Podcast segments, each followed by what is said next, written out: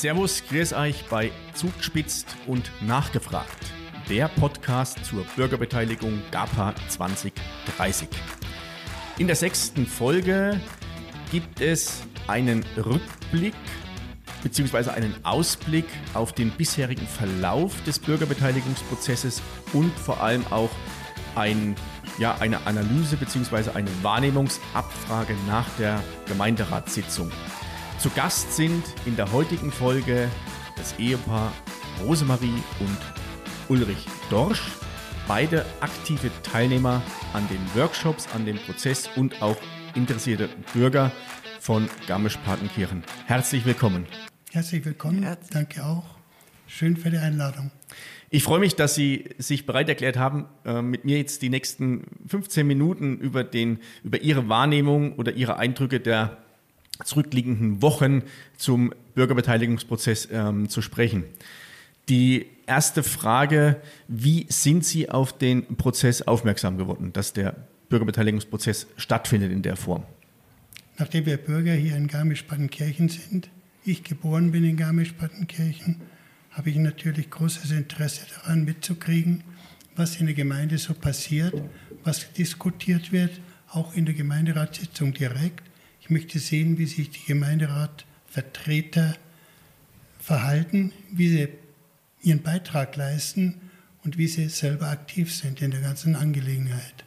Aber ich spreche nicht nur für mich alleine als Bürger von Garmisch, sondern meine Frau genauso. Wir nehmen beide Anteil hier. Aufmerksam geworden sind wir der, äh, durch die Garmischer Zeitung und durch, das Kreis, durch den Kreisboten. Okay, also hat die im Prinzip die Informationskampagne, nenne ich sie mal, hat ihren Zweck erfüllt und Sie sind dadurch aufmerksam geworden. Und die hat definitiv gewirkt und äh, auf uns positiv gewirkt. Und so sind wir zur ersten Veranstaltung direkt hingekommen an die Tannenhütte und waren begeistert von diesem Empfang dort.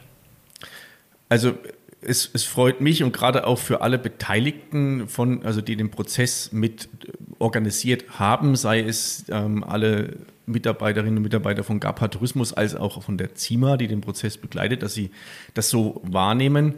Ähm, sie sind ja nicht nur bei dem, also seit dem ersten Workshop, Sie sind ja im Grunde Stammgäste der, der Workshops gewesen. Wie, wie haben Sie oder was ist Ihre Wahrnehmung, wie der, in der, der ganze Prozess organisiert war und wie ja, der, der Prozess aufgearbeitet wurde. Frau Dorsch? Also wir waren begeistert, wie wir auf der Tannenhütte waren, mit welcher Prof Professionalität äh, die ZIMA-Mitarbeiter äh, umgegangen sind mit den Fragen und auch mit den verschiedenen Personen, die äh, dort waren. Es waren nur leider eben äh, nicht sehr viele äh, interessierte Bürger da. Aber die ZIMA hat sich unwahrscheinlich äh, engagiert und äh, ist auf unsere Fragen sehr gekonnt und sehr qualifiziert eingegangen. Ich war da begeistert, oben ankommen auf der Tannenhütte, wie wir praktisch in Empfang genommen wurden, willkommen geheißen wurden. Da kam ein eine weibliche äh, Mitarbeiterin von Ihnen kam direkt Blickkontakt und sofort auf uns zugegangen. Und das ist auch die Dame geblieben bei den nächsten nachfolgenden Workshops, die stattgefunden haben. Mit der hat man irgendwie einen persönlichen, ganz super professionellen Kontakt bekommen. Die konnte kompetent antworten, die ist die Fragen ganz ruhig aufgenommen und dann hat sie uns weitergeführt. Also die äh, heißt es, dass, also das hatten wir in einer der vorhergehenden Folgen schon mal, dass die Diskussionen sollen ja bewusst auch kontrovers sein und verschiedene Sichtweisen sollen auch kommuniziert werden. Allerdings auf Augenhöhe und niveauvoll, um dann auch zu schauen, wie, wie, wie, wie, wie kann ich mich vielleicht auch in meiner Meinung etwas verändern. Das ist ja nicht zwingend notwendig, dass ich auf meinem Standpunkt bleibe. Gab es für Sie, Herr Dorsch, eine Situation, wo Sie, wo Sie für sich gesagt haben, das habe ich so noch nie gehört oder das war mir gar nicht so bewusst? Ich meine, wir sind hier hingegangen auf die Tannenhütte, um was zu erfahren, was die ZIMA macht, was passiert, wie es weiter vorgepusht wird. Wir hatten nicht das Interesse, irgendwie auf Konfrontationskost zu gehen oder dagegen zu, zu powern. Das hatten wir nicht im Sinne, ganz im Gegenteil. Denn äh, unsere Meinung stand schon von Anfang an fest, schon ähm, bei diesen Begehungen hier im Kongresshaus waren wir und waren in den Katakomben, haben die äh, bauliche Situation des Kongresshauses sehr genau mitbekommen. Und es ist einfach so, wenn ein Haus über Jahre hinweg keine Maintenance bekommt oder zu wenig, dann bleibt es stehen und äh, es ist irgendwann nicht mehr zu nutzen. Und das ist das Kongresshaus. Bei dem Kongresshaus ist es so, dass es nicht mehr nutzbar ist. Jeder weiß von seinem eigenen Haus zu Hause, wenn du es nicht unterhältst, wenn du es nicht pflegst, wenn du es nicht, ja, das ist unser Wort, die Maintenance, wenn die nicht durchgeführt wird, dann leidet das Haus darunter und eines Tages, im bösesten Fall, wird es zusammenbrechen. Das wäre das wär der, schlimmste, der schlimmste Fall, bloß das ist. Aber mit der Konstrukt Dachkonstruktion, die wir auch äh, Teile gesehen haben oder auch im Interview mitgekriegt haben, wie die äh, Konstruktion des, Dach, des Daches ausschaut, nächste starke Winter mit viel Schnee könnte Probleme bringen. Dann wird es könnte Probleme bringen. Und also das, was mir schon auffällt, oder was mir schon im Vorfeld bewusst war, deswegen haben wir sie ja auch mit ausgewählt für dieses Gespräch. Sie sind sehr interessiert und jetzt kommt mir das doch noch mehr, also wird noch klarer, dass Sie ja auch schon hier mit dem Haus sich sehr intensiv beschäftigt haben, um zu schauen oder um sich eine Meinung zu bilden.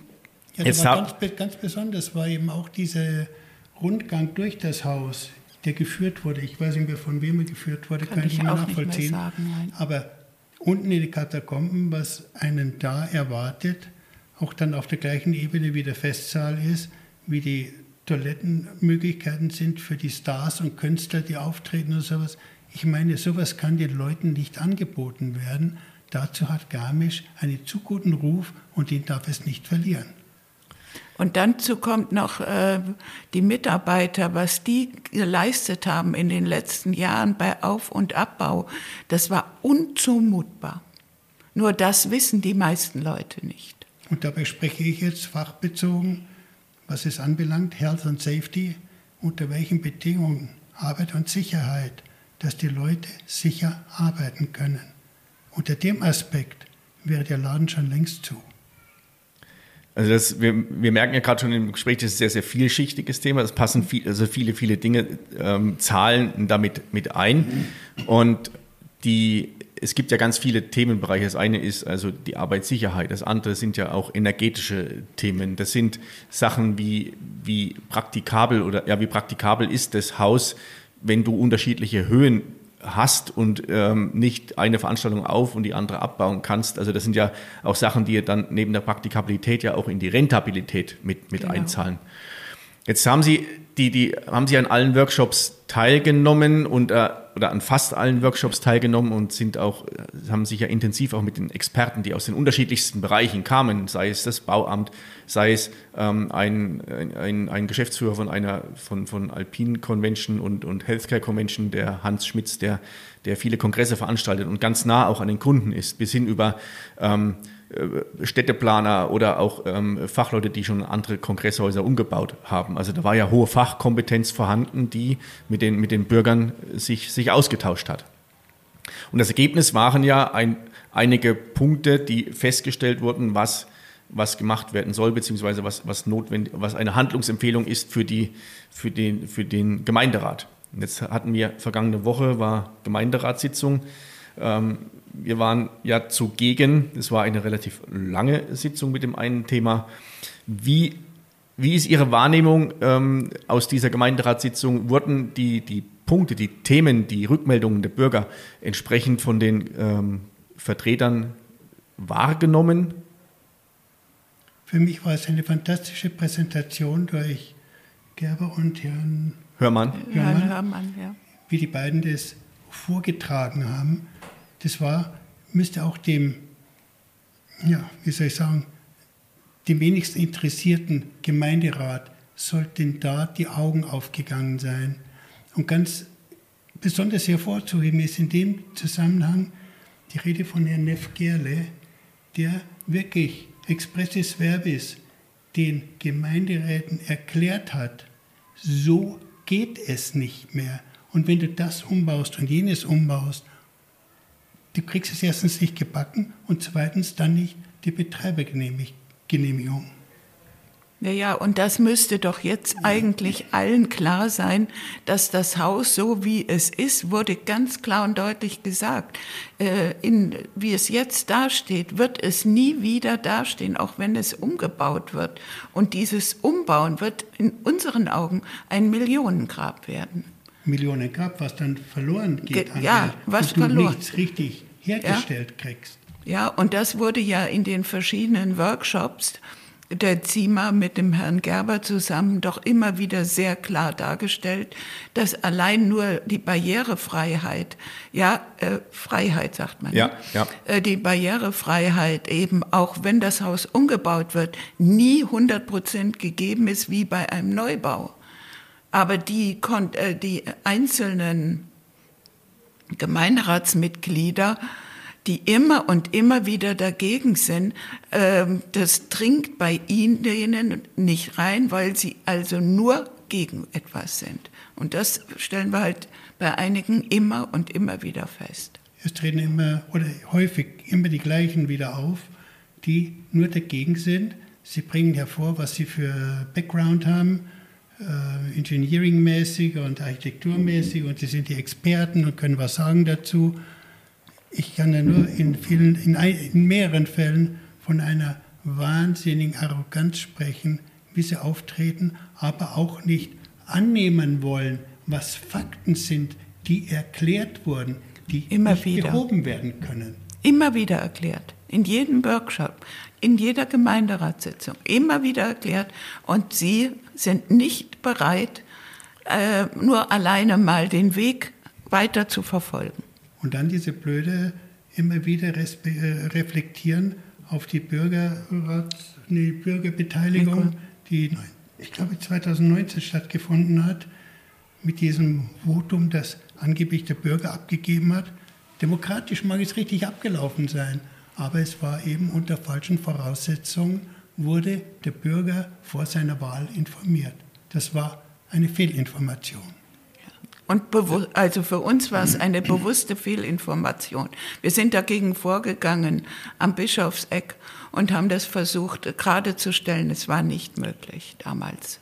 Das hatten wir ja schon in unserer Vorbesprechung kurz ja. mal, mal angerissen, dass das ja. nicht. Ähm, das war aber ganz besonders schlimm gewesen, wie die aufgetreten sind. Da wurde der Bürger belogen. Das, das hatten wir, oder hat, äh, hat ja im Grunde, es ist eine schwierige Situation. Glücklicherweise oder durch den, durch den Bürgerbeteiligungsprozess, wie er jetzt stattgefunden hat, wurden ja die Informationen auch ganz transparent und vollumfänglich dargestellt. Jetzt gab er die, die, in der Gemeinderatssitzung gab es ja einen Beschluss, dass der, der Gemeinderat am 13. und 14. Oktober in eine Sonderklausurtagung geht, um sich ganz intensiv mit dem Thema Kongresshaus zu beschäftigen. Also ich denke, wenn der äh, wird ja Herr Gerber und Herr Hörmann und äh, die anderen sehr fähigen Menschen der ZIMA dabei sein.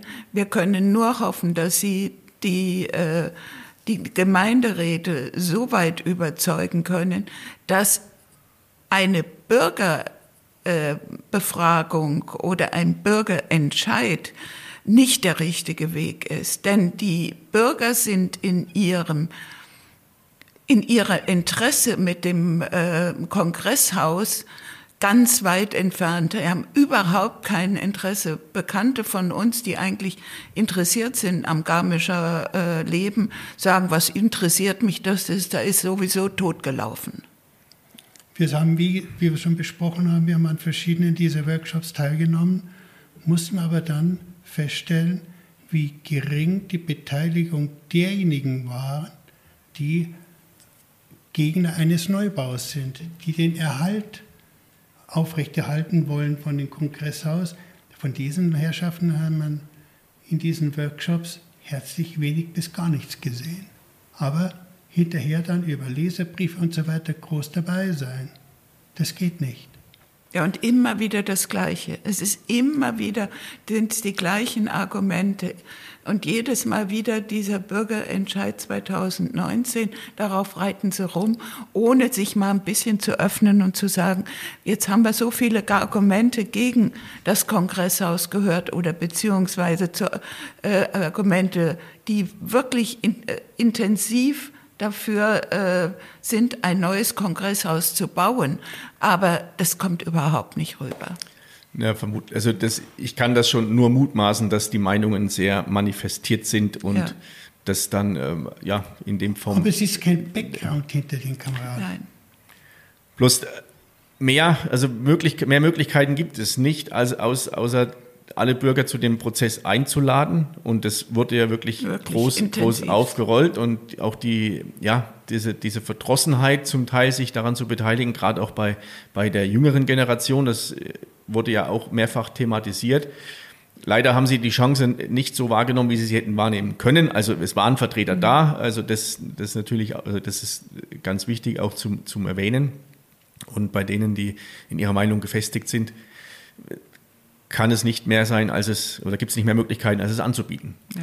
Jetzt haben wir wirklich diese große, es gibt diese, diese, ja, diese, diese tolle Entscheidung, in Klausur zu gehen mit den ganzen Experten, vielleicht auch hilfreich, wenn das nicht in der, also nicht in, im Rahmen einer öffentlichen Sitzung stattfindet, sondern in einem wirklich ähm, geschützten Umfeld.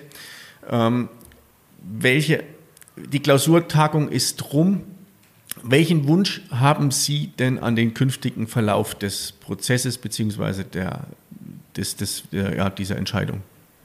Ich bin äußerst zuversichtlich, dass die Klausurtagung gehandelt wird durch die positive Arbeit, Energie, die sie einbringen von der CIMA.